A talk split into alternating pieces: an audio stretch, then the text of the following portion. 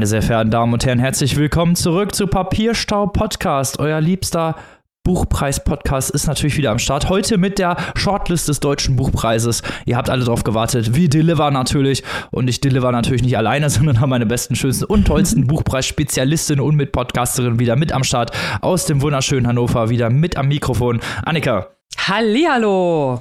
Und natürlich auch wieder voll mit am Stissel aus dem wunderschönen Saarbrücken, Maike. Salü! Und was wären wir ohne ihn? Den Mann aus Münster, Robin. Halli, Hallöchen. Leute, wir sind aufgepeitscht, wir sind aufgepeitscht. Heute yes. machen wir Shortlist im Deutschen Buchpreis und wir können es überhaupt nicht fassen. In den letzten Jahren mussten wir so viel ranten und uns beschweren. Und in diesem Jahr haben wir gedacht, die Wahrscheinlichkeit, dass die Shortlist Schrott wird, ist ja relativ gering, weil die Longlist so stark ist. Und jetzt ist nicht ein einziges Buch, von dem wir auch nur gesagt haben, das ist mittelmäßig, ich weiß ja auch nicht auf dieser Shortlist, nur starkes Material. Buchpreis. Was ist los mit dir? Ich fall wirklich aus allen Wolken, muss ich sagen. Damit habe ich nicht gerechnet. Ich war so pessimistisch, als es angefangen hat, als die Longlist rauskam und so über die Wochen hinweg, wir machen das ja jetzt schon seit vier Wochen, fünfte Woche ist am Start, haben wir, war am Anfang so, ah, okay, könnte geil sein, könnte nicht geil sein und die, je weiter es voranschritt, desto mehr euphorisch war man eigentlich. Also ja. Also es gab ja wirklich nur zwei Ausreißer, die nach unten gingen. Es gab ein paar, wo wir gesagt haben, ja, kannst du drauf machen, musste aber nicht. Aber hier die äh, Shortlist ist wirklich top-notch. Also da kann man nicht sagen. Das Geile ist auch, man kann die super miteinander vergleichen, zumindest ein paar von diesen Büchern. Mhm. Und das werden wir natürlich jetzt gleich in voller Gänze machen. Aber Annika, was hältst du denn noch von der Shortlist? Ja, ich kann mich eurer Begeisterung also wirklich nur anschließen. Ähm, die Shortlist, ja, wirklich kann man, kann man so machen, kann man so machen. und ähm, genau wie du schon gesagt hast, Robin, es waren so ein paar Titel dabei, kann man machen, muss man nicht machen. Die waren halt auf der Longlist. Das war auch gut, das war für die Titel toll. Wir haben viele neue Bücher kennenlernen dürfen, die wir so vielleicht gar nicht auf dem Schirm hatten. Und vor allem, wir haben ja auch schon mehrfach gesagt, dass es, was die Preislisten angeht, in diesem Jahr wirklich ein wenig verrückt zugeht. Wir waren von der Longlist des Booker Prize, sonst immer sehr geschätzt von uns, in diesem Jahr sehr, sehr enttäuscht. Da da hat uns die Shortlist äh, auch nicht gerade mehr Hoffnung gemacht. Hört mal rein in unser ganz neues Exclusive dazu zu dem Thema. Da haben wir die Shortlist nochmal begutachtet. Und äh, ja, genauso umgekehrt, wie Mike es schon zusammengefasst hat in den letzten Jahren. Der Buchpreis, hm, naja, aber in diesem Jahr also wirklich super Longlist. Jetzt noch die Shortlist. Ich freue mich drauf, dass wir jetzt nochmal hier eine Sonderfolge zur Shortlist machen. Ich habe richtig Bock, wir drei haben richtig Bock. Let's fetz. Juhu! Aber bevor wir hier auf die Menschen schauen, die wirklich auf der Liste stehen, möchten wir noch ein paar Tränchen verdrücken für die sehr, sehr, sehr starken KandidatInnen, die es leider nicht auf die Shortlist geschafft haben, weil diese Shortlist nun mal nur sechs Titel hat, die aber locker dort auch drauf stehen könnten. Da nennen wir natürlich Clemens J. Setz mit Monde vor der Landung, der mir aber im letzten Interview schon selber gesagt hat, es wird ihm langsam unheimlich, dass er diese ganzen Preise gewinnt. Wenn er jetzt mal mit dem Buch nicht noch Preise gewinnt, ist nicht so schlimm. Also von daher, ich glaube, Clemens kann damit umgehen. Dann ja, natürlich, er hat ja noch eine Chance beim Österreichischen. Stimmt, du hast vollkommen recht, Robin. Thomas Dotan Dreifuß selbstverständlich mit Biro Bijan. Yay! Schön experimentell. Luca Kieser, weil da war etwas im Wasser. Auch ganz oh. hervorragend von uns geliebt. Wir haben hier ja. bei Papierstau Podcast natürlich immer ein Auge auf die experimentelle Literatur. Jung, experimentell, mutig, das interessiert uns ganz besonders. Das waren die Titel, die uns hier herz- und hirnmäßig erreicht haben. Aber Annika, was wäre diese Show ohne ein paar kleine Rants? Übernimm du das mal bitte. Sehr gerne. Also wir haben ja schon gesagt, wir sind wirklich mit der Shortlist sehr zufrieden. So ein paar Bücher, gut, ist nicht alles immer unser Geschmack, das steht auch fest. Aber ich glaube, zwei Titel, die möchte ich hier wirklich nochmal aus dem Negativbeispielbereich erwähnen. da hätte es uns lassen. wirklich, ja, wir können es nicht lassen. Da hätte es uns also wirklich äh, geärgert, wenn die auf der Shortlist gewesen wären. Dem ist ja aber nicht so. Das wäre zum einen Katrin Röckler mit laufendes Verfahren, ihrem, ja, ich möchte es mal in sprachliche Anführungszeichen setzen, NSU-Roman Roman, ähm, der äh, ja den Gerichtsprozess aus einer nicht nur ungewohnten Perspektive darstellt, sondern für uns auch äh, ohne wirkliche Infos über diesen Prozess, über dieses ganze Thema. Also das war einfach überhaupt nicht unser Buch. Äh, das haben wir aber auch begründet, warum dem nicht so ist. Und die zweite Erwähnung, Angelika Klüssendorf, Risse. Sicherlich ein gutes Buch, literarisch, äh, gar keine Frage, richtig gut umgesetzt. Darum geht es nicht. Aber Es ist gewissermaßen ein Remix von einem Buch, das Angelika Klüssendorf schon, mal, schon einmal veröffentlicht hat. Sie hat diese Geschichte jetzt sozusagen noch einmal, ja, um weitere Details, äh, späteres Zurückblicken ergänzt. Äh, geupcycelt, könnte man fast schon sagen.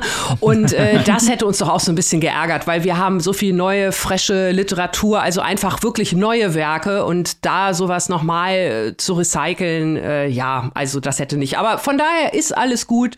Shortlist ist super. Papierstau-esque approved. Ja, und wenn solche Rückblicke, dann verweisen wir hier nochmal auf Edouard Louis, der das ganz anders rausgearbeitet hat, wie sich der Blick zurück ändert durch das eigene persönliche Wachstum. Hört einfach nochmal in unsere Besprechung rein von Edouard Louis, Changer Methode und natürlich auch von Angelika Klüssendorf und Risse. Genau, und wir kommen ja gleich direkt zur Shortlist-Besprechung, aber wir haben noch ein paar ganz kleine News, die wir euch nicht vorenthalten wollen. Und zwar gab es erstmal einen, man könnte sagen, Quatschbericht in der Zeit über den Deutschen Buchpreis, über den wir uns doch tatsächlich ja sehr gewundert haben. Maike, hast du da Informationen? Ich fand ja diesen Bericht sehr amüsant. Der hat zu großer Freude in unserer WhatsApp-Gruppe geführt. Ich rede von einer kleinen Spalte, die in der gedruckten Zeit erschienen ist, unter der Überschrift Herkunft, Herkunft, Herkunft von Adam Sobuczynski geht es hier um die Shortlist des Deutschen Buchpreises. Erstmal wird, das ist aber natürlich auch dem geringen Zeilenumfang äh, geschuldet, recht oberflächlich äh, auf die Inhalte der nominierten Texte hingewiesen. Und dann wird geweint, dass Daniel Kehlmann nicht nominiert ist. Das hat uns sehr amüsiert, weil Daniel Kehlmann kann nicht, das steht auch im Text, er konnte nicht nominiert werden, weil das Buch außerhalb des Nominierungszeitraumes, also des vorgesehenen Zeitraumes, in dem die Bücher erscheinen müssen, um überhaupt nominiert werden zu dürfen, außerhalb dieses Zeitraumes erschienen ist. Also das Ganze liest sich wirklich so, als hätte Adam Sołuczynski keinen Bock gehabt, über den Deutschen Buchpreis zu schreiben, hat sich gedacht, pff, ich schreibe lieber über Daniel Kehlmann, wie kriege ich den in diesen Artikel rein? Naja, aber andererseits, äh, NDR Kultur hat ja auch getippt, dass Daniel Kehlmann bestimmt auf die Longlist kommt. Okay, ähm, sagen wir jetzt nichts weiter zu. Aber mir hat auch hier der Take von Adam Sobuczynski gut gefallen, weil Leute wisst ja, äh, Goethes Faust, ne, das ist auch nicht nominiert. Leider auch außerhalb des Zeitraums erschienen. Was, ehrlich? Ja. Ich, ich dachte, wieso steht da nicht Schuld und Sühne drauf? Also. Ja, ich habe äh, zum Beispiel auch die äh, Strubel mit der blauen Frau vermisst. Oder darf man nicht nochmal, wenn man schon mal war? das ist also äh, wirklich liebe Zeit. Was ist denn da los? Aber ich möchte auch mal darauf hinweisen, da ist überhaupt mal irgendwas passiert in der Presse. Man muss ja sagen, das traditionelle Feuilleton wendet sich großteilig vom Deutschen Buchpreis ab, der insbesondere in den letzten zwei Jahren auch sehr stark mitkalt, sehr stark verkaufsorientiert war. Da war es nicht verwunderlich, dass Leute, die gerne Hochliteratur diskutieren wollen, äh, sich ein bisschen ärgern. Wir haben uns ja auch ein bisschen geärgert, aber dieses Jahr hat wirklich der Buchpreis Aufmerksamkeit verdient und auch Diskussionen in der Tiefe über diese Liste. Aber ist ja kein Problem, lieber Buchpreis, kriegt er ja von uns. Dafür sind wir da. Dafür stehen wir mit unserem Namen, wie sich das gehört. Und dann haben wir noch eine ganz kleine Neuigkeit. Äh, und zwar eine sehr schöne Neuigkeit. Und zwar nämlich die Westfälischen Friedensgespräche. Annika, was ist denn da los? Ja, ganz genau. Die Westfälischen Friedensgespräche. Dabei handelt es sich um ein ganz neues internationales literarisch-politisches Projekt. Initiiert wurde das Ganze vom Westfälischen Literaturbüro in Unna. Die Schirmherrschaft hat Bundesministerin Svenja Schulze übernommen und Kooperationspartner des Projekts sind das Penn-Zentrum Deutschland und der Börsenverein des deutschen Buchhandels.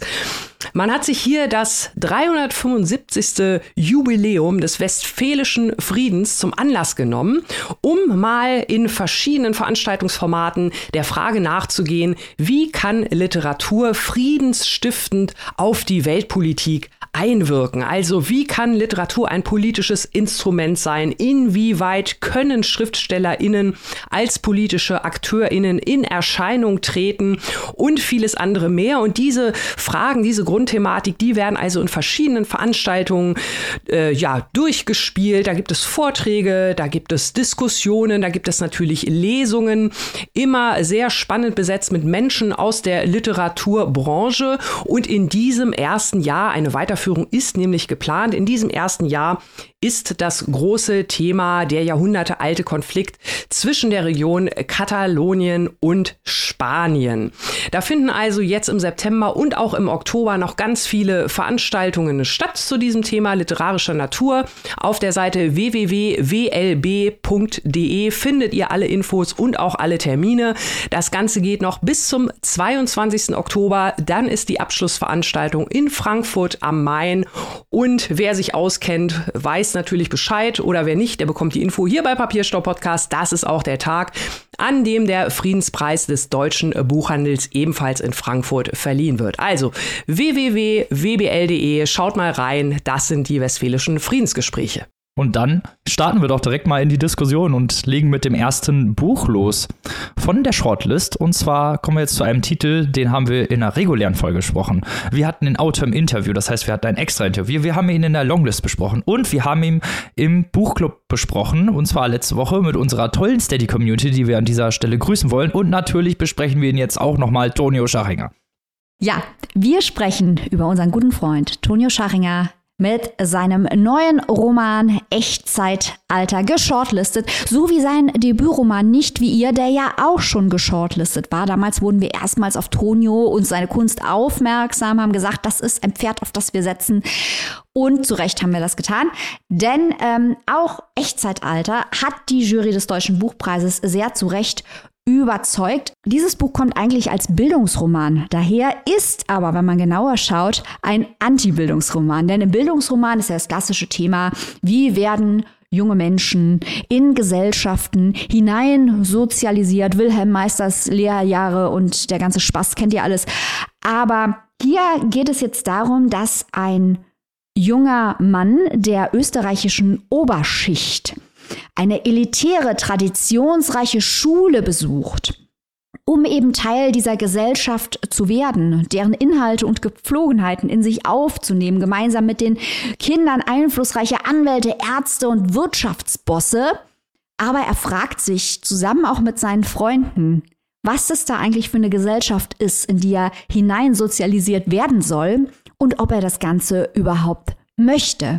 Und ein großes Thema dieses Buches sind die Fluchten, die die Schülerinnen und Schüler suchen. Wie hat man Möglichkeiten, sich dem zu entziehen, was aufgrund ihres Geburtsstandes für sie vorgesehen ist.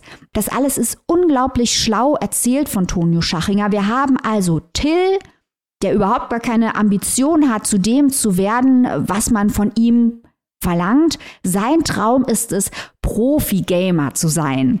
Nach dem Tod seines wohlhabenden Vaters wird das Spiel Age of Empires 2 immer mehr zum Zufluchtsort für ihn und er ist auch sehr erfolgreich. Mit 15 Jahren gehört er bereits zu den zehn besten Spielern weltweit. Er führt also quasi ein Doppelleben als Profi-Gamer und als Schüler des gnadenlosen und fordernden Klassenlehrers ähm, des autoritären Schulsystems, dem Dolinar. Und er hat Freunde, die sich andere Wege aus diesen Drucksituationen suchen, auch teilweise andere Möglichkeiten haben als er, weil die Eltern sehr wohlhabend sind. Nach dem Tod des Vaters wird es für die Mutter, die nun natürlich alleinerziehende Witwe ist, schwieriger, das Niveau zu halten, Till die entsprechenden Dinge zu ermöglichen, an denen Till ja auch eigentlich gar kein Interesse hat. Eine Freundin von ihm setzt sich aktiv zur Wehr, während Till eher die innerliche Flucht sucht ähm, und kann sich das eher leisten, weil sie aus einer reichen Familie kommen und schreibt gegen das System an, möchte ich hier mal sagen. Ich gehe nicht in alle Details ein, wir diskutieren das ja auch gleich noch, also, aber die Literatur als Zufluchtsort und als Ort der Rache, da man ja sein eigenes Schicksal literarisch verarbeiten kann, spielt hier eine große Rolle. Und dazu möchte ich jetzt sagen, dass das Marianum, die Schule hier, nachgebildet ist der Theresianischen Akademie in Wien, zu deren Absolventen ein gewisser Tonio Schachinger selbst gehört. Ganz, ganz uh, wichtig. Meta. Ja, Meta und schlau. Ich habe im Interview, das ihr natürlich auch noch nachhören könnt, in den alten Folgen, wie Robin eben sagte, Tonio ganz direkt gefragt, das ist doch die Theresianische Akademie. Ich habe mir das zusammengegoogelt. Und er so, nein, nein, das ist ganz fiktional. Schon klar, Tonio, schon klar. Hat aber zugegeben, dass er die Theresianische Akademie besucht hat. Eine Sache, bevor wir das diskutieren, möchte ich noch erwähnen, weil es ganz wichtig ist. Age of Empires 2 und das imperiale Wien werden hier parallel geführt, denn die Geschichte des österreichischen Faschismus und der Machteliten, Stichwort Ibiza-Affäre, die es heute gibt, die spielen hier eine wichtige Rolle, da dieser Geist in der Architektur und in den autoritären Systemen vertreten ist und auch versucht, entsprechend Till zu vereinnahmen, der sich aber dagegen wehrt, gemeinsam mit seinen Freunden. Und diese historische Linie des Faschismus und der autoritären Systeme spielt im Subtext eine große Rolle.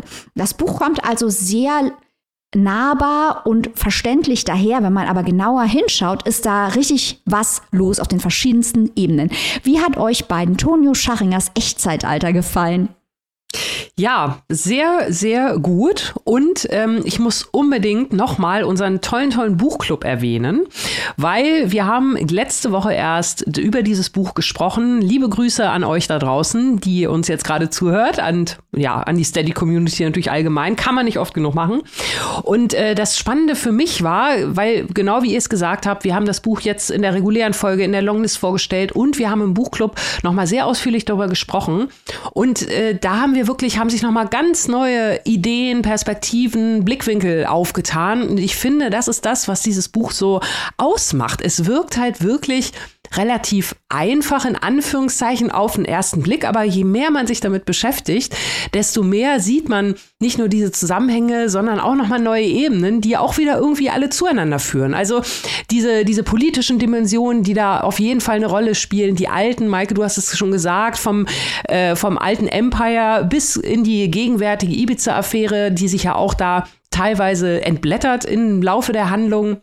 Also das ist wirklich so äh, raffiniert in diese Coming-of-Age-Geschichte reingewoben. Das erfährt man irgendwie fast so ein bisschen nebenbei, aber es ist doch ein sehr, sehr schlauer Roman, der auch noch Spaß macht. Und das ist ja wirklich ein richtiges Kunststück, diese beiden Dinge zusammenzubringen. Also von daher beide Daumen hoch für den Tonio. Willkommen auf der Shortlist, völlig verdient. Ich kann mich da nur anschließen, diesem Lob. Ich fand diese Gegenüberstellung, die Schachinger darin macht, gerade was auch Bildung angeht. Wir haben diese elitäre Schule und diesen Dolinar, der versucht mit teilweise sehr autoritären Methoden seinen Schüler nach seiner Pfeife tanzen zu lassen, sich natürlich absolut selber gar nicht an diese Regeln hält. Und ähm, dieses sehr autoritäre Schulsystem auf der einen Seite und dann haben wir halt eben das Gaming auf der anderen Seite, dieses strategische Denken. Jemand hat angemerkt im Buchclub, da wäre zu wenig strategisches Denken drin. Ich finde aber eigentlich hat der Schachinger das sehr sehr gut gemacht, hier Age of Empires mit einzugliedern, sodass man zumindest von außen auch sehr, sehr gut versteht, okay, worum handelt das Spiel eigentlich oder worum geht es in diesem Spiel. Und eben, dass es halt auch eine Art Eskapismus natürlich für Till ist, aber auch eine Art von Befreiung und eine Art auch von Bildung, weil er lernt dadurch natürlich Englisch, er lernt äh, andere Leute kennen, die über die ganze Welt verstreut sind und so. Eine, also dann hat man natürlich auch unterschiedliche Formen der Bildung. Das hat mir sehr, sehr gut gefallen. Und ich fand die Charakterzeichnung auch gut. Also äh, Till mhm. als, als, als etwas so ein stumpfer Typ, der mh, hm, ja nicht so richtig seine Gefühle rauslassen kann, ne? so, und dann halt lieber vom Computer sitzt und da sein strategisches Denken einsetzt, als ähm, ja, so ein sehr offener Typ zu sein. Und das hat mir eigentlich auch ganz gut gefallen, dass der Till halt an sich eben nicht so jemand Outgoing-mäßiges ist, sondern erst so nach und nach seine Gefühlswelt mit der echten Welt verbindet. Ja, und gerade wo du nochmal über die Computerspiele sprichst, Robin, toll ist natürlich auch, dass Schachinger über verschiedene Arten des Wissens und deren gesellschaftliche Anerkennung spricht. Mhm. Das hat natürlich eine gewisse Verbindung zu Clemens Setz, zu dem es ja auch wissenschaftliche Untersuchungen gibt, die sagen, dass Setz eben im Vergleich zum klassischen Poeta Doctus, also dem Gelehrten, dem gebildeten Dichter, ein Poeta Nerd ist, der die klassische Bildung mit Spezialwissen aus den unterschiedlichsten Nischenbereichen verbindet und alles auch gleichwertig betrachtet. Und darum geht es hier auch Schachinger. Er stellt halt die Frage, äh, warum soll denn Till äh, Tills Lateinwissen jetzt weniger wert sein als sein Strategiewissen aus Age of Empires. Also da wird auch wirklich hinterfragt, was muss man wissen, was will man wissen, wer ist man und wie steht das im Verhältnis zur Bildung? Und das hat mir auch sehr gut gefallen. Und wir haben noch mal den Satz hier untergebracht. Gewusst wie. genau so ist es. So, dann kommen wir doch direkt zum nächsten Buch dieser Folge. Und äh, ja, man könnte sagen, es ist ein Erinnerungsbuch, ein Recherchebuch von Sylvie Schenk. Annika, tell us more. Mais oui, ganz genau. Maman von Sylvie Schenk steht hier mit auf der Shortlist und der Titel Maman, Mama, Mutter ist auch wirklich hier das Thema, denn Sylvie Schenk beziehungsweise ein fiktionales Alter Ego von ihr begibt sich hier auf Spurensuche in der Geschichte ihrer Familie mütterlicherseits, denn da wurde viel verschwiegen, viel im Dunkeln gehalten und auch die Mutter war eher unnahbar, so hat es die Sylvie Schenk hier im Roman erfahren. Wenig Liebe als Kind und sie möchte nun also wissen, was dahinter steckt. Und so begibt sie sich auf die Suche und wir erfahren parallel, wie Sylvie anhand von ja, Recherchen in der Familie, aber auch durch Gespräche mit ihren vier Geschwistern unterschiedliche Geschichten Geschichten, Sichtweisen und immer mehr Informationen über ihre Mutter und ihre Familie erhält. Wir erfahren also, dass die Mutter ja selbst schon als fast weise mehr oder weniger auf die Welt kam, denn ihre Mutter ist bei ihrer Geburt oder kurz danach vielmehr verstorben an den Folgen der Geburt. Die Oma sozusagen von der Ich-Erzählerin, ja, die war eine Seidenarbeiterin, hat möglicherweise auch so ein bisschen als Prostituierte gearbeitet, drei Kinder von drei verschiedenen Vätern, also kein guter Ruf, der ihr dort vorausgeeilt ist, vor allem in der damaligen Zeit. Die Maman ist im Jahr 1916 geboren, also während des Ersten Weltkriegs wurde dann natürlich schon früh in Pflege gegeben zu einer Familie, die sie sehr schlecht behandelt hat. Da wurde viel kaputt gemacht bei dem kleinen Kind und erst mit sechs Jahren wurde sie dann von einer anderen Familie adoptiert und hat dann dort erstmals ja so etwas wie Wärme, Geborgenheit und sicherlich auch Liebe erfahren. Aber da war halt schon viel passiert in der frühen Kindheit und äh, so ergeben es hier die Forschung. Da rühren halt diese Probleme her, diese verschwiegene, schambehaftete Herkunft und äh, ja, die Mutter selbst hat auch äh, ihre Kinder, ihren Kindern gegenüber, vor allem den Erstgeborenen, nicht so viel Liebe zeigen können. Erst später, als die Gefahr des Geschlechtsverkehrs, des ständigen Kinderkriegens, äh, des immer wieder von vorne anfangen. Also das hat die Mutter sehr belastet, als diese Gefahr sozusagen mit dem letzten Kind gebannt war. Da konnte sie erstmals nochmal so ein bisschen Liebe geben. Das Ganze ist sprachlich wirklich sehr, sehr gut erzählt. Vor allem, es soll keine Rolle spielen, aber ich erwähne es trotzdem gerne nochmals. Silvi Schenk ist keine deutsche Muttersprachlerin. Sie ist, hatten wir gerade schon, in Frankreich äh, geboren, ist mit 20 nach Deutschland gekommen. Sie beherrscht die Sprache also wirklich toll. Sie erzählt diese Geschichte hier sehr ergreifend, sehr mitgehend. Ich finde die unterschiedlichen Sichtweisen gerade der Geschwister hier richtig gut eingearbeitet und es ist nicht nur ein äh, sehr interessantes Buch über eine ja, Familienwiederentdeckung, eine Geschichte, die wiederentdeckt wird, sondern auch von deutsch- und französischen Beziehungen. Da bin ich auch gleich mal ganz gespannt, was Maike dazu sagt. Die hat es ja jetzt erstmals gelesen.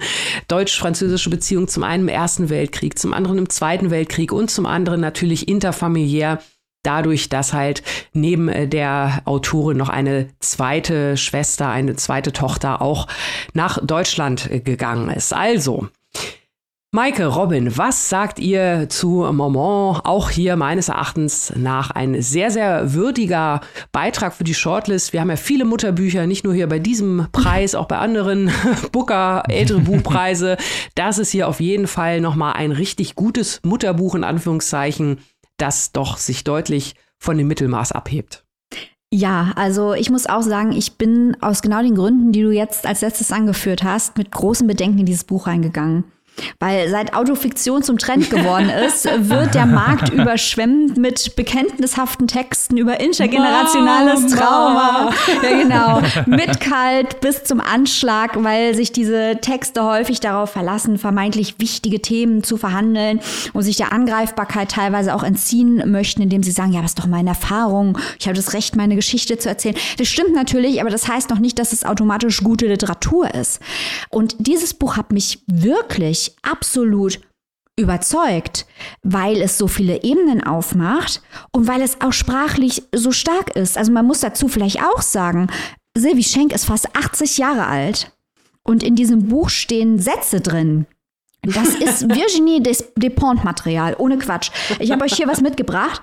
Es geht zum einen, wie Annika richtig sagte, um das Verhältnis Deutschland-Frankreich, sage ich gleich noch was dazu, aber auch um den Klassismus weil die Familie aufgeteilt ist, eben in dieses Adoptivkind aus der armen Familie, dessen Mutter eventuell auch noch Prostituierte war, also die Mutter der Erzählerin, äh, und eben dem viel wohlhabenderen äh, Vater der Erzählerin und deren Familie immer argwöhnisch die Mutter betrachtet. Und die weitere Generation, also die Erzählerin selbst, streitet sich an einer Stelle mit der anderen Familienseite und sagt dann über ihre Mutter, meine Mutter hasste die Liebe, sage ich. Ich weiß es, weil ich an der Tür gelauscht habe. Und du, fuhr ich fort, bist eine alte, frustrierte Kuh, die noch nie richtig gefickt wurde. wow, Sylvie Schenk.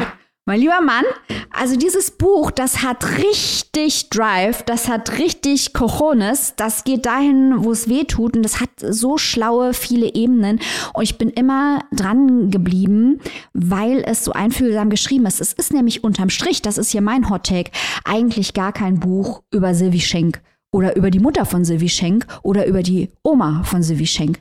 Diese drei Frauen, vor allem die Mutter und die Oma, sind eigentlich nur Beispiele für systemischen Frauenhass. Das hier ist ein Buch darüber, wie systemischer Frauenhass funktioniert, insbesondere vermischt mit Klassismus und was Klassenzugehörigkeit für Frauen bedeutet, auch im Gegensatz zu Männern. Das ist eigentlich ein Buch, das sich mit Feminismus beschäftigt an konkreten Beispielen. Es ergeht sich nicht im, im Leid einzelner Personen und stellt das exhibitionistisch aus, sondern es nutzt diese Geschichten, um etwas zu sagen, wie die Gesellschaft in den letzten 100 Jahren in Deutschland und in Frankreich, vor allem in Frankreich hier, Frauen behandelt hat. So. Und das hat mir gut gefallen, dass es eben gerade keine Nabelschau ist, sondern dass es geschrieben ist mit dem Nutzen für alle Lesenden im Kopf. Das merkt man sehr stark. Jetzt noch, bevor ich mich hier verliere in den vielen Argumenten, warum das ein gutes Buch ist. Deutschland und Frankreich. Da habe ich äh, viel wiedererkannt, weil ich wohne ja direkt, ich kann ja quasi direkt rüber gucken, fast über die Grenze.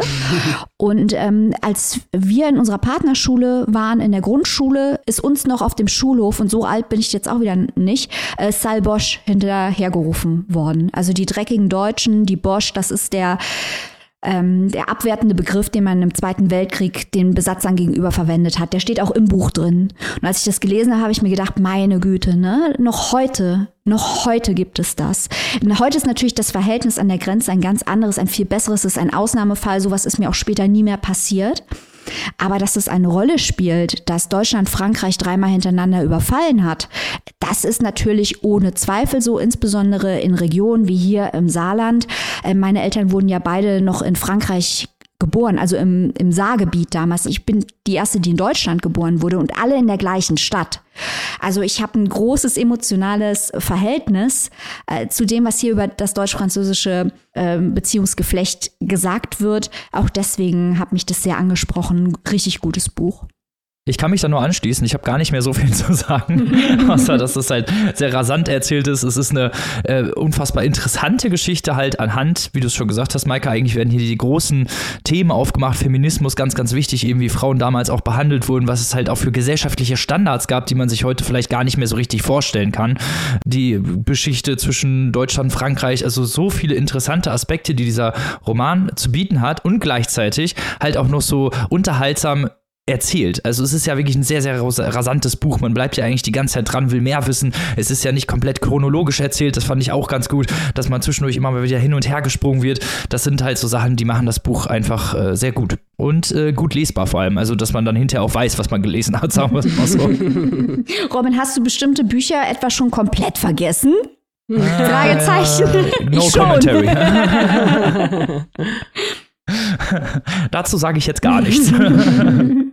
Dann kommen wir zum nächsten Buch und zwar zu Theresia Mora beziehungsweise ihrem Roman Muna oder die Hälfte des Lebens. Ich habe es jetzt das erste Mal gelesen und freue mich schon, mit euch beiden gleich drüber zu sprechen. Theresia Mora, richtige Preisträgerin, die hat schon den Ingeborg Bachmann Preis gewonnen und schon mal den Deutschen Buchpreis und den Georg Büchner Preis. Also viel größere Preise kannst du in Deutschland eigentlich kaum abräumen. zum Buch.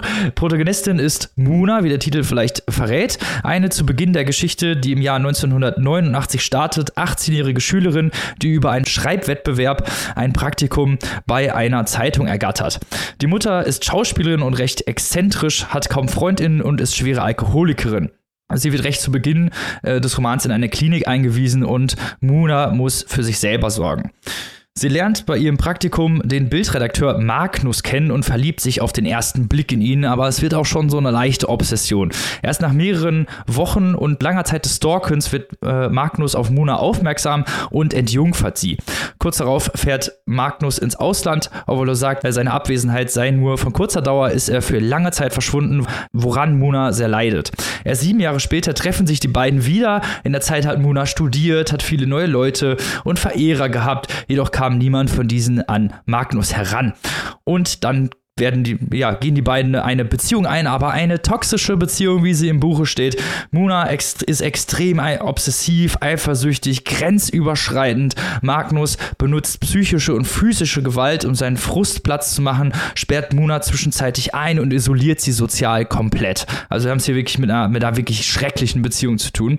Das Ganze ist erzählt nur aus Munas Perspektive. Sie ist eine sehr unzuverlässige Erzählerin, das merkt man schon von Anfang an, die teilweise Situationen anders schildert, als sie tatsächlich waren. Sie ist auch eine sehr manipulative Frau, das merkt man auch relativ schnell. Ähm, es gibt zum Beispiel Textpassagen, die durchgestrichen sind, wobei man dann die Frage stellen kann, sind das Dinge, die sie sich nicht getraut hat oder die sie nicht gemacht hat, oder sind das wahre Passagen, äh, wo sie angefangen hat, die Wahrheit zu erzählen und sich nachträglich dazu entschieden hat, diese umzudrehen? Das sind Fragen, die hier sehr, sehr interessant sind, fand ich. Es gibt natürlich, also das ganze ganze Buch lebt von Ambivalenzen und Kontrasten, die so eine sehr große Rolle spielen. Es gibt keine, kein Schwarz-Weiß-Denken, also es ist jetzt nicht Muna ist das Opfer, Magnus ist der Täter, beide sind auf ihre Weise einfach scheiße, äh, um es mal ganz nett zu sagen.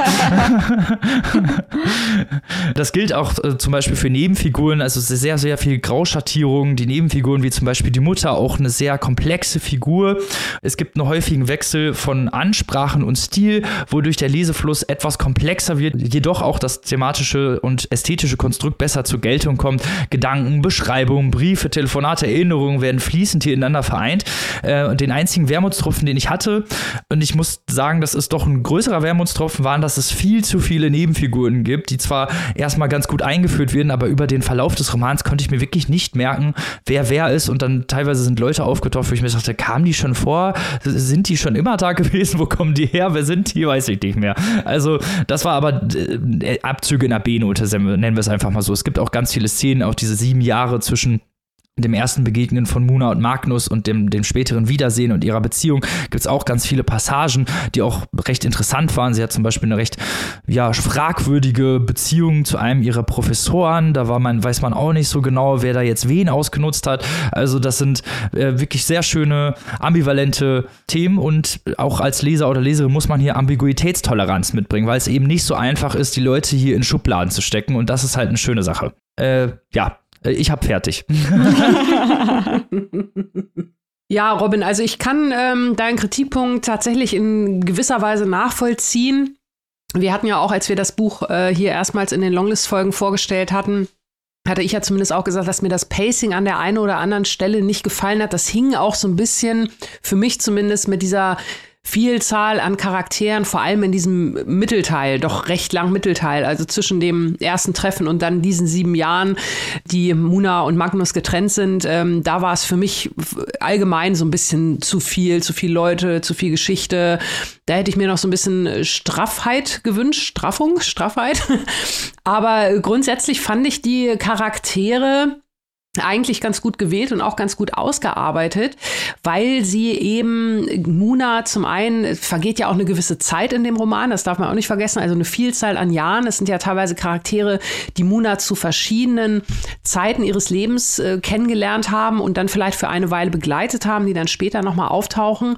Und das fand ich ganz interessant, ähm, wie man da ja sieht, wie Munas Handlung den Charakteren gegenüber eigentlich ja, sie entwickelt sich ja eigentlich nicht, nicht so wirklich weiter. Also es ist ja eigentlich immer so ein bisschen die gleiche Geschichte, die erzählt wird, was natürlich mehr über Munas Charakter aussagt als über die anderen Charaktere. Insofern gebe ich dir da vielleicht doch ein bisschen mehr recht. Aber ich fand diese, diese Erzähltaktik relativ äh, clever und habe zumindest da halbwegs noch den Überblick behalten können. Aber ich kann es trotzdem verstehen, dass es vielleicht ein bisschen viel war, vor allem nach vier Wochen Buchpreis. Ja, ich hatte ja von vornherein schon gesagt, dass mir das eigentlich nichts ausgemacht hat, weil mir das so viel Spaß gemacht hat. Genau was du beschrieben hast, Robin zu hinterfragen permanent, was eigentlich passiert, weil mhm. Mona diese unzuverlässige Erzählerin ist, weil sie die Geschichte framet und weil sie gleichzeitig auch offensichtlich psychische Probleme hat und vielleicht selber teilweise gar nicht weiß, wie sie Dinge einordnen soll oder was dort passiert.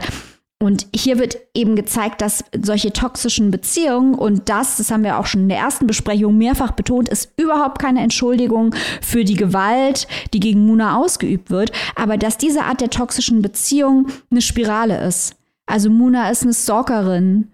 Äh, Muna ignoriert die Aussagen anderer Menschen über deren emotionale Grenzen und über deren Willen, wenn ihr das nicht gefällt und macht einfach das, was sie möchte. Also sie ist emotional übergriffig, permanent. Sie telefoniert Magnus hinterher. Also es hat auch Einfluss auf seine berufliche Umwelt, auf seine persönliche Umwelt, was sie macht.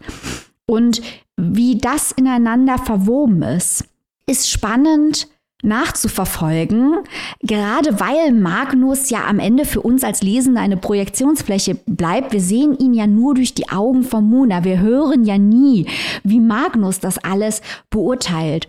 Und ich fand diese nuancierte Herangehensweise, die fand ich sehr herausfordernd und das hat mich sehr interessiert und ich habe dann versucht, in den vielen Nebenfiguren, die ihr beiden erwähnt habt, habe ich versucht, Hinweise auf Schemen zu finden, wie Muna denkt und wie sie das Leben einschätzt. Weil da hat sie ja einige Beziehungen mit anderen Männern und ich habe versucht, diese Beziehungen zu analysieren. Und das ist ja auch eine, zum Beispiel, da ist äh, dieses Verhältnis gespiegelt zwischen Muna und Magnus ein Stück weit bei einem mhm. Studierenden. Das fand ich unglaublich schlau, wo dann natürlich auch die Geschlechterrollen vertauscht sind. Dann, wie du es erwähnt hast, Robin, dieser Professor, wo man sich fragt, ist das jetzt ein MeToo-Fall? Wirklich schlau gemacht. Sehr, sehr schlau. Fand ich sehr unterhaltsam, muss ich auch sagen. Mhm. Kann ich zustimmen, auf jeden Fall. ich würde da gerne noch ganz kurz was ähm, ergänzen, Maike, zu dem, was du gesagt hast. Diese ja, diese Art, wie Muna handelt, äh, erstreckt sich ja eben nicht nur auf Magnus, äh, mhm. äh, sondern auch, ich äh, sage es jetzt mal ein bisschen schwammig, auf andere, genau. weitere andere Personen. Das hat das Buch für mich auch so stark gemacht, dass da wirklich am Ende nochmal so ein Plotwist kommt, der das Ganze erklärt, der wahrscheinlich auch aus Spoilergründen, den habe ich sonst noch nie groß in der Diskussion thematisiert gesehen, was ich sehr, sehr spannend finde, weil natürlich kann man sagen, aus Spoilergründen, aber auf der anderen Seite zeigt er ja eben, dass Muna wirklich grundsätzliche Probleme hat. So möchte ich es mal ganz vorsichtig formulieren. Also das ist wirklich hier eine super interessante und fein ausgearbeitete Charakterstudie. Genau wie ihr gesagt habt, äh, habt alle beide völlig richtig. Man muss halt bereit sein, solche Ambiguitäten auszuhalten. Aber es ist ja wir haben sie noch gar nicht erwähnt, Carmen Maria Machado ah.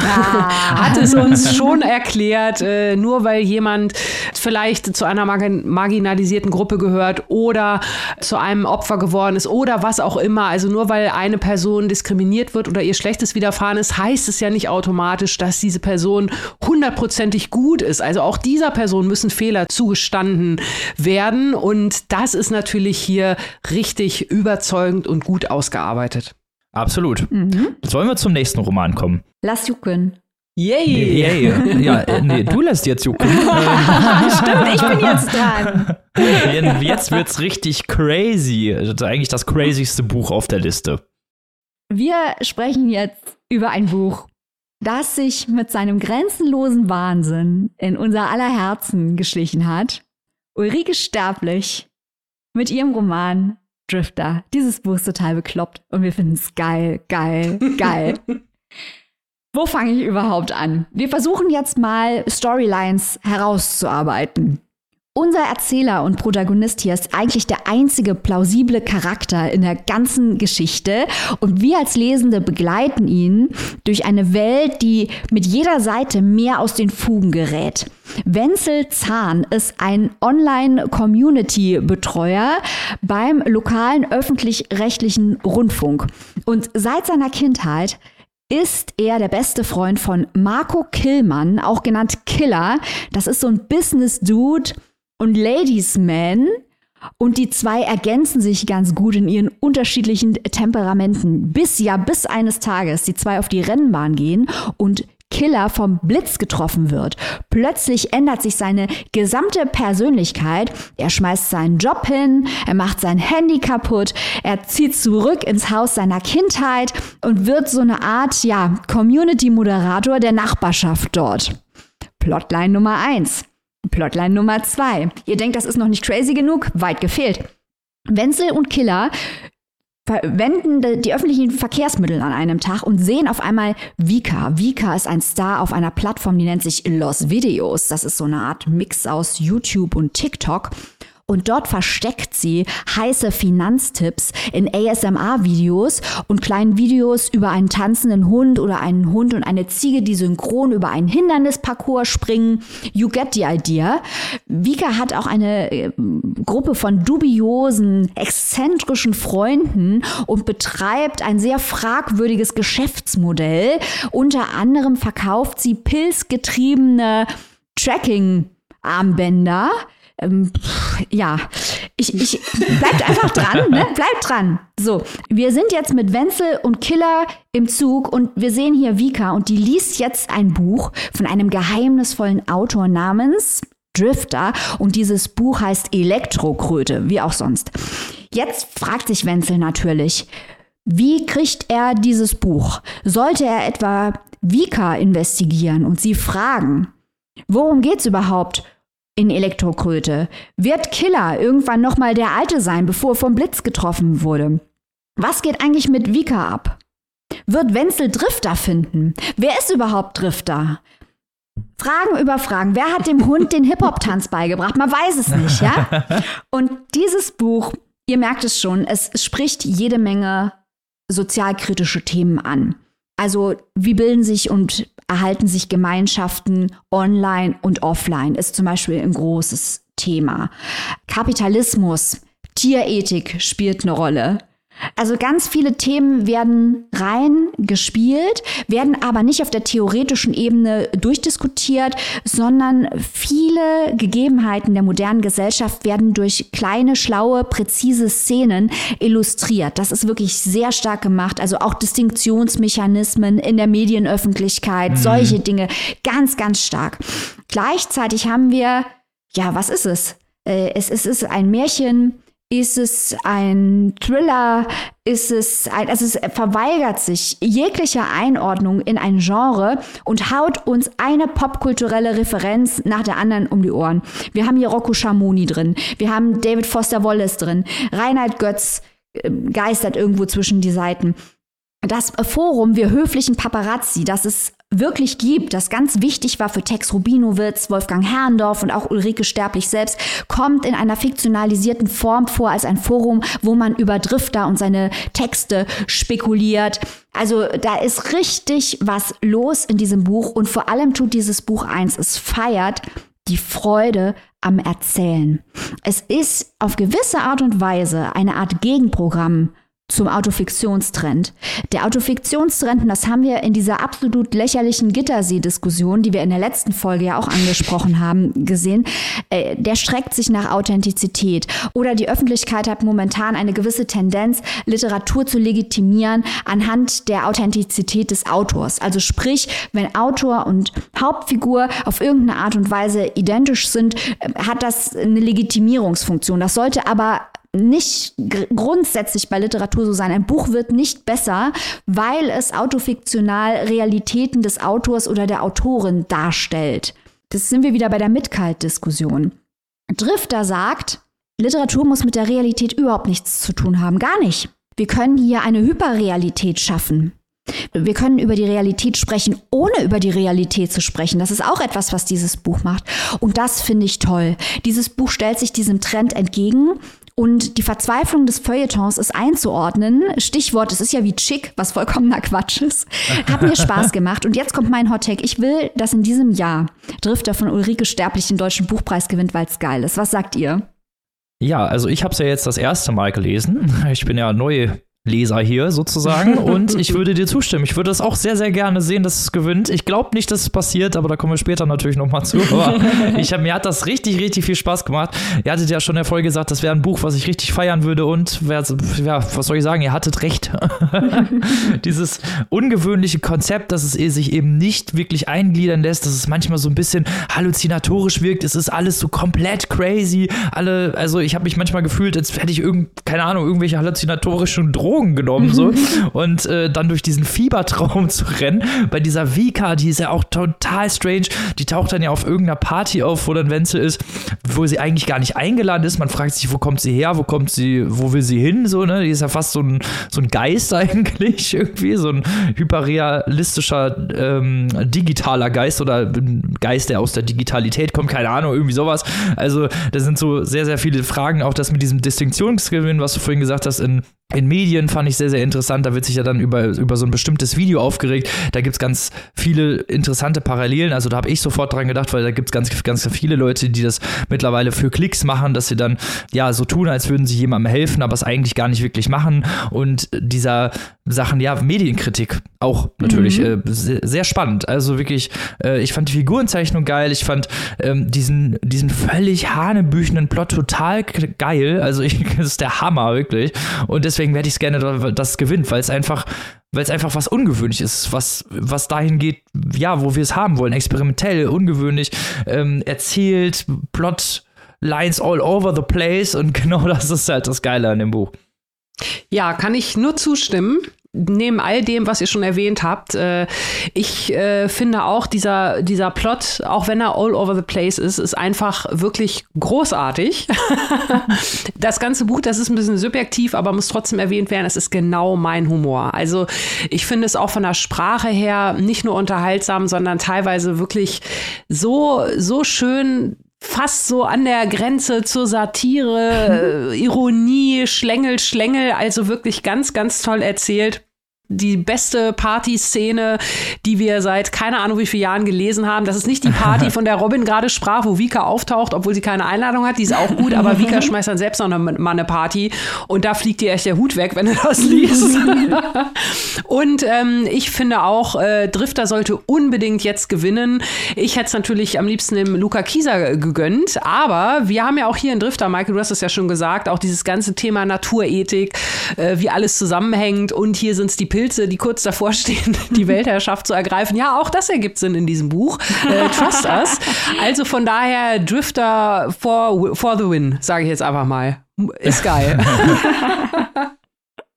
Fände ich gut. Fände ich richtig gut. Mal ein Buch, das sagt, hey, Literatur darf alles. Und die Frage, ob es jetzt Plastiktüte oder Plastetüte heißt, ist vielleicht 100% irrelevant für die Qualität eines Textes. Vielleicht sollte Qualität und auch am Ende des Tages Authentizität des Textes ganz anders beurteilen, als durch einen schnöden Abgleich zwischen dem Text und dem, was außerhalb des Textes existiert. Vielleicht sollte das keine Abbildung der Realität im deskriptiven Sinne, ich pinsel die Realität ab in ein Buch sein. Vielleicht ist das per se vollkommen uninteressant. Wir sehen ja auch an erfolgreichen autofiktionalen Texten, dass die viel, viel mehr machen durch ihre Anordnung, durch ihre ästhetische Produktion. Viel, viel mehr machen, als nur die Realität abzupinseln, möglichst nah an dem, was wirklich passiert ist, sondern es wird eingeordnet, es werden Schwerpunkte gesetzt, es wird sprachlich gespiegelt, was auf der Inhaltsebene passiert. Das sind die starken autofiktionalen Texte. Und auch Drifter erinnert daran, dass Literatur eben viel, viel mehr ist als Dokumentation oder sachgebundener Journalismus. Wobei ähm, ich ja finde, wenn ich das noch ganz kurz er ergänzen darf, Drifter macht das ja wirklich so geschickt. Ich meine, wir haben ja nun gut ausgearbeitet, wie crazy dieser Plot ist.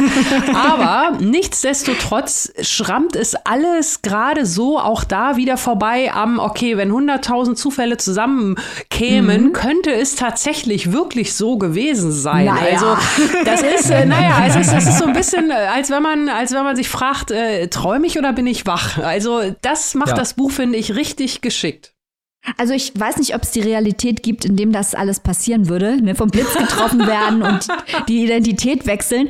Aber äh, ich finde auch, dass es teilweise gerade in diesen, diesen Beschreibungen, ne, in diesen Beschreibungen von echten gesellschaftlichen Phänomenen teilweise so präzise ist und dass das zu dieser Oszillation und zu dieser Irritation mhm. führt, dass halt manche Sachen ganz realistisch sind und andere durchgeknallt. Und das führt zu einem Hyperrealismus, der super viel Spaß macht. Lass uns doch zum nächsten Buch kommen. Oh. wir können keine Angst, wir können gleich nochmal über Drifter reden. Okay, gut. Und zwar kommen wir jetzt zu Anne Rabe. Genau, die Möglichkeit von Glück von Anne Rabe steht hier auch auf der Shortlist. Und äh, wir haben es auch hier wieder ähnlich wie bei Maman mit ja, der Gründung einer Familiengeschichte zu tun. Also hier nicht nur die Mutter, sondern etwas weiter der Bogen. Das Ganze ist an der Biografie der Autorin Anne Rabe sicherlich angelehnt in vielen Punkten. Allerdings muss man hier dazu sagen, Anne Rabe forscht also schon schon länger zum Thema Vergangenheitsbewältigung der DDR. Das ist nämlich auch Thema des Buches hier.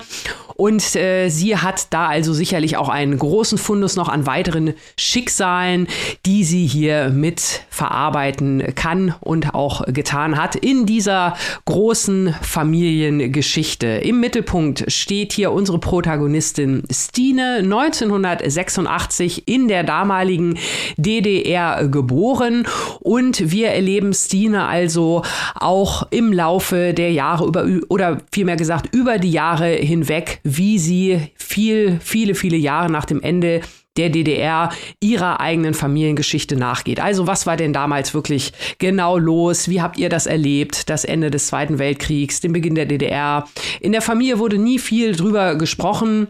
Deswegen möchte Stine da so ein bisschen den äh, Frieden mitmachen, beziehungsweise erstmal schauen, was da los ist. Und wir bekommen also zum einen die Recherche hier literarisch aufbearbeitet, aber auch natürlich immer wieder den Rückblick in die eigene Geschichte des äh, Kindes, das halt, wie gesagt, in den letzten Tagen oder in den letzten Jahren der DDR geboren wurde. Sie und ihr Bruder hatten eine relativ lieblose Erziehung, die teilweise auch sehr, sehr brutal war war, durch bestimmte psychische Folter vor allem auch.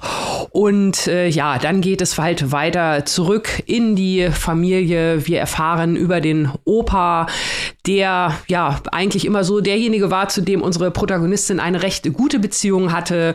Wir erfahren, dass er also im Zweiten Weltkrieg gekämpft hat und danach nach dem Motto nie wieder Faschismus als einziger von mehreren Kindern in die DDR gegangen ist, sich bewusst für ein Leben im Osten entschieden entschieden hat. Wir erfahren von den Eltern der Protagonistin, die also selbst auch sehr stark verwickelt waren in die SED-Diktatur und alles, was dazugehörte. Und wir erfahren auch, wie das junge Mädchen also dieses Aufwachsen erlebt hat, vor allem nach dem Ende der DDR, nach dem Ende des äh, Staates, äh, ja, die Baseballschlägerjahre. Also Themen werden hier aufgearbeitet, die dann noch bis in die Gegenwart reichen. Also warum ist das jetzt heute noch so?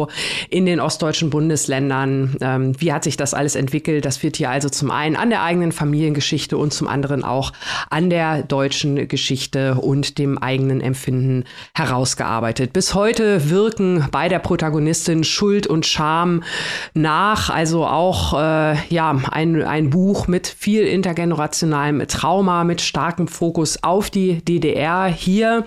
Das sind ja Themen, die wir auch in den letzten Monaten, vor allem im letzten Jahr, in den letzten anderthalb Jahren, möchte ich mal sagen, viel in Literatur hatten diese Thematik immer wieder, auch gerade die Baseballschlägerjahre für mich ist das äh, hier ein guter, sehr, sehr guter Beitrag, weil ich sagen muss, die Thematik, so wie sie hier dargestellt hat, hat mich weitaus mehr berührt als die anderen Bücher, die wir hier zu dem Thema schon hatten. Das ist zum einen diese äh, ja auch Hinzunahme von, von Fakten, die hier mit reingemischt werden und auch eigene Erinnerungen teilweise. Also das äh, fand ich hier wirklich stark gemacht. Maike hat das erste Mal jetzt hier in Vorbereitung auf unsere Shortlist-Folge gelesen. Maike, erzähl mal, wie hat dir die Möglichkeit von Glück von Anne Rabe gefallen? Hat mir nicht gefallen.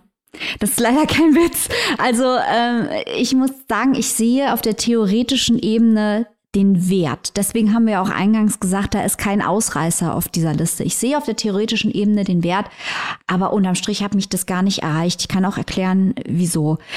Dieses Buch ist das Dach vollgepackt mit allem, was möglicherweise an geschichtlichem Einfluss auf diese Familie einprasseln könnte. Und das geht wirklich so weit, dass wir dann auf einmal von Robert Steinhäuser und seinem Amoklauf hören und von dem Angriffskrieg auf die Ukraine. Und das zieht halt Kreise, die so weit und so groß sind, wo wir sicher auch bei uns allen sagen können, wie diese Ereignisse, gerade diese zwei, auf uns alle und alle unsere Familien auf eine gewisse Art und Weise eingewirkt haben. Da geht es um Computerspiele und wie das wahrgenommen und erklärt wird in Amerika und im Osten und im Westen. Und das wird dann ganz, ganz stark deskriptiv es wird auch sehr, sehr viel geschichtliches Hintergrundwissen erklärt, wo ich mir denke, die allermeisten Menschen, die keine Teenager mehr sind, die wissen das auch. Also unglaublich viele Erklärungen über die DDR, die zum Allgemeinwissen gehören, werden da sehr stark ausgeführt. Und die Recherche über die Familie, mir ist natürlich klar, dass das ähnlich wie in Büchern von äh, Laurent Binet die Recherche an sich Plot ist. Also wie zum Beispiel in HHHH von Laurent Binet, was ich sehr liebe, ist die Recherche des historischen Zwischenfalls, um den es geht, an sich der Plot. Aber hier sitzen wir dann stundenlang ähm, mit der Stine in irgendwelchen Unterlagen und dann kriegen wir die Info und die Info und die Info. Aber ich fand keine Hinweise auf meinen Großvater. Ja, warum hast du es mir erzählt? Also das ist natürlich alles geschichtlich für Deutschland irgendwie relevant. Aber ich hatte das Gefühl, das war am Ende vom Tag ein Potpourri an Informationen, was mich sehr angestrengt hat, was sehr stark eine Außenfliehkraft entwickelt hat, was man natürlich auch rechtfertigen kann und sagen kann, äh, so ist die deutsche Geschichte, so sind die deutschen Familien, äh, kann man alles vertreten, aber gefallen hat es mir dann am Ende leider nicht so besonders gut, muss ich sagen. Es würde mich offen gestanden enttäuschen, wenn von dieser Shortlist dieses Buch gewinnt, weil es auch so ein bisschen, und das sage ich jetzt noch, bevor Robin mir widerspricht, ähm, ist auch so ein bisschen Buchpreis-Bingo hier dabei ist. Also nicht deutscher Buchpreis spezifisch, sondern allgemein. Wir haben das autofiktionale Element, selbstverständlich. Dann haben wir intergenerationales äh, Trauma in der Familie. Dann haben wir deutsch-deutsche Geschichte. Wir haben Nazis da drin. Wir haben historische Schuld, die sich über äh, Familiengenerationen hinwegsetzt. Das ist wirklich Buchpreisbingo, dann die Anbindung an die heutige Realität. Dann haben wir noch die digitale Wirklichkeit, die aber anders als in Drifter relativ hölzern eingearbeitet wird. Und das war mir am Ende vom Tag zu sehr, ich weiß nicht, hot, eine Aneinanderreihung von vermeintlichen Hot Topics. Hat mich sehr angestrengt. Aber Robin, du hast es, glaube ich, sehr geliebt. Ja, ich mochte es sehr gerne. Also ich mochte diese Verbindung von diesen Sachbuch-Recherche-Geschichten äh, und dieser Familiengeschichte und natürlich den ganzen deutschen historischen. Mir hat das tatsächlich sehr gut gefallen. Ich weiß, was du meinst und ich kann auch, ich kann auch deine Punkte vollkommen nachvollziehen. Ich habe es nur anders gesehen, äh, weil mich hat es tatsächlich gar nicht so gestört. Ich mochte diese Erzählweise und auch dieses immer hin und her springen. Es ist ja komplett, ähm, es ist ja nicht fortlaufend erzählt. Mhm. Es ist ja, es springt ja immer wieder hin und her und das hat mir eigentlich ganz gut gefallen, dass man erstmal so ein bisschen diese Grundthematik erfährt, worum es hier eigentlich gehen soll und dann so ein bisschen diese Familiengeschichte und die eigene Geschichte dieser Erzählstimme auch hört und dann später eben immer mal wieder diese Recherchenummern eingebracht werden und die dann gleichzeitig wieder verbunden werden mit der Familiengeschichte. Mir hat das eigentlich ganz gut gefallen. Ich fand, das hat, ich fand, das hat auch ein gutes Pacing an sich, weil es eben nicht so stringent ist, aber wie gesagt, ich kann deinen Punkt schon nachvollziehen. Also ich wäre nicht sauer, wenn das äh, gewinnen würde äh, und ich glaube, du auch nicht, Annika, oder? Nee, nee, tatsächlich. Also ähm, auch, ich kann auch nur sagen, ich weiß, was Maike meint. Ich habe es aber auch nicht als störend empfunden, ganz im Gegenteil. Ich bin aber auch, äh, ja, vielleicht, um das zu ergänzen, was Robin schon äh, als Gegenargument gesagt hat, bei mir kommt vielleicht auch noch mal so eine eigene emotionale Ebene äh, mit rein. Also mich hat das Buch, ich kann auch gar nicht erklären, warum, gerade diese starke Thematik auch äh, Baseballschlägerjahre und so weiter, es hat mich irgendwie mehr angesprochen als die anderen Themen und es hat auch bei mir mehr zum, zum Nachdenken irgendwie geführt, ähm, weil ich so, so, so ein paar eigene Parallelen, äh, nun gut, äh, ich gehöre ganz eindeutig zum Westteil der Familie. Wir hatten, haben das ja schon mehrfach immer gesagt, wir sind eigentlich drei Wessi-Kartoffeln, die keine Ahnung haben. Aber ähm, Bei mir war es halt damals mein Opa, der halt äh, mit meiner Oma und meiner Mutter rüber gemacht hat, noch kurz bevor die Mauer äh, gegangen, äh, gebaut wurde. Also quasi den umgekehrten Weg von Opa Paul. Das heißt, ich habe das Ganze so auf der, auf der Westseite so ein bisschen äh, beobachtet. Äh, da habe ich so ein bisschen Parallelen rausgespürt und dann auch irgendwie, weiß ich nicht, hat mich das so eine besondere Stimmung versetzt, auch die Baseballschlägerjahre. Ähm, natürlich ist das, kennt man das alles und weiß man das alles und die Geschichte mit den Schnürsenkeln und so, aber auch da wieder, äh, das hatte ich auch bei mir in der Schulklasse 1993. Da habe ich irgendwie vorher bei den anderen Büchern nicht drüber nachgedacht. Also irgendwie hat es mich hier mehr angesprochen und da fand ich es auch in der Menge nicht störend. Also ich hätte sogar noch mehr darüber lesen können. Ich weiß nicht warum, aber mich hat es angefixt. Das heißt also, wenn Anne Rabe am Ende gewinnt, jubeln immerhin zwei Drittel vom Papierstau-Podcast. Das, das gibt es auch selten ja. genug, muss man sagen. Ja, ja, das ist schon, das sind schon, schon 200 Prozent mehr als in den letzten Jahren. Wobei das ist ja Kinder l'Horizon, also kann man genau. nichts gegen sagen, ne? Aber in ja, manchen letzten Jahren. Ja. ja. so, dann lass uns doch mal schnell noch zum letzten Buch kommen auf dieser Shortlist. Und zwar Vater mal von Nekati Ösiri. Wir haben es in einer regulären Folge vorgestellt. Wir haben mit Nikati Usiri 2021 beim Bachmann-Preis gesprochen. Da hat, hat er, dort hat er übrigens den Publikumspreis und den Kelag-Preis gewonnen mit einem Text, der ein Auszug aus diesem Buch ist. Und jetzt haben wir ihn wieder in der Show. In Vatermal haben wir Ada, ein junger Mann, der liegt im Krankenhaus mit multiplem Organversagen und weiß nicht, wie viel Zeit ihm noch bleibt. Abwechselnd besuchen ihn seine Mutter und seine Schwester, die beide seit zehn Jahren kein Wort miteinander gesprochen haben.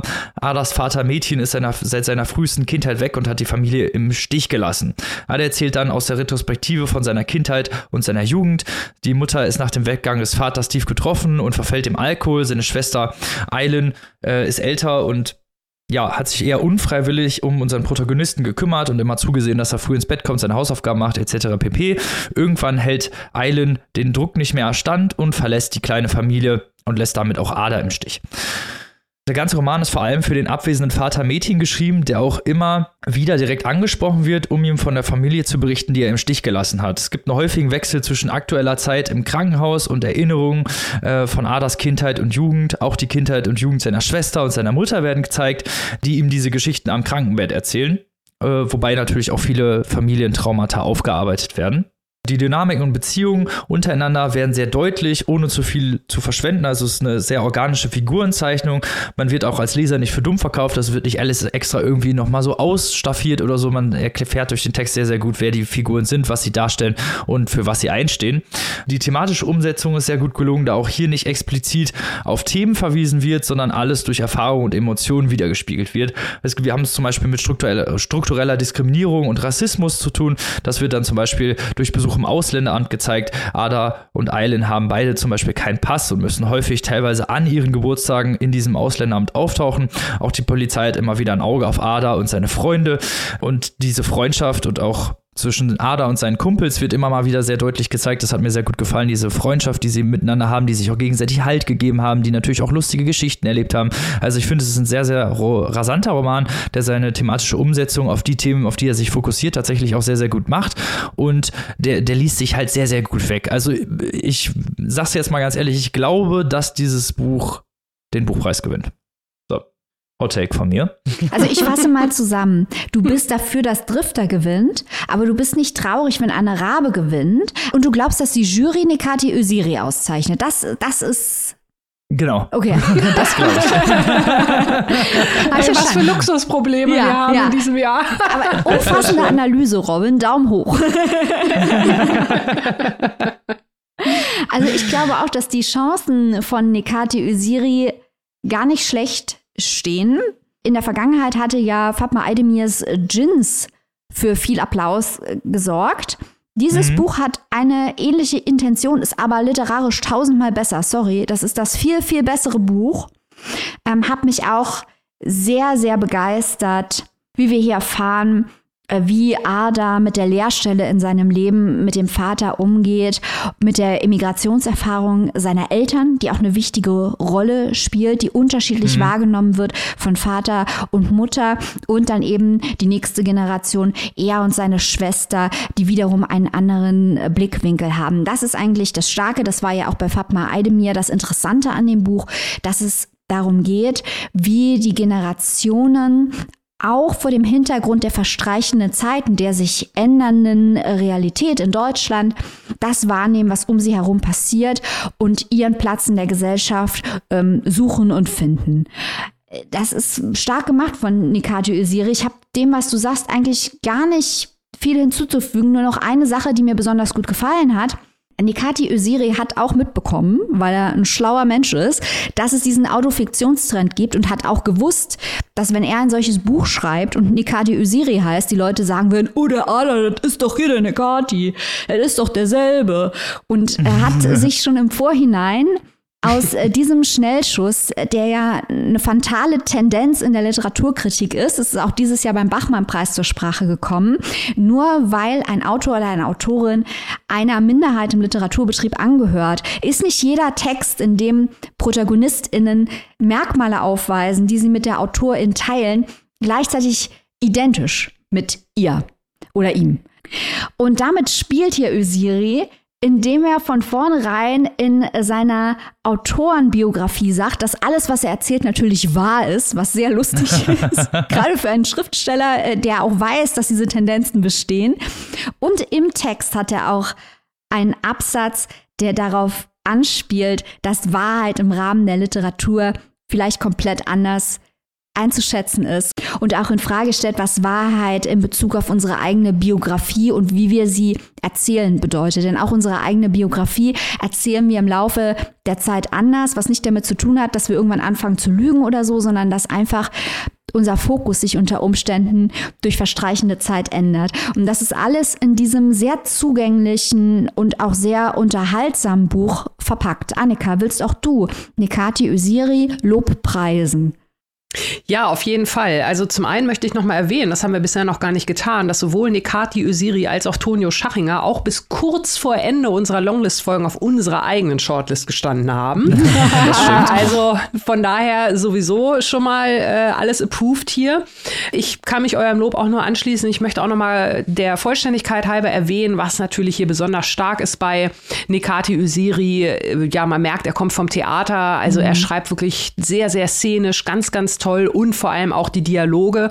Also das äh, ist hier nochmal besonders auffällig, äh, auch vom, vom Schreiben her. Das hat uns richtig gut gefallen. Und ich möchte gerne noch mal ganz kurz äh, erwähnen, ich finde es auch total spannend, dass wir, wenn man jetzt nochmal auf die Shortlist guckt, mit Vater mal, Maman und Möglichkeit vom Glück drei Bücher haben, also mal ganz niedrige Ebene gesprochen, die erzählen jeweils über Familien, äh, Deutsch und noch ein zweiter Hintergrund. Also zum einen Deutsch-DDR, zum einen Deutsch-Türkei, zum einen Deutsch-Frankreich. Und ja, das ist alles Deutschland, das sind alles deutsche Familiengeschichten und das gehört alles dazu. Und äh, siehe da, es sind drei völlig völlig unterschiedliche Geschichten.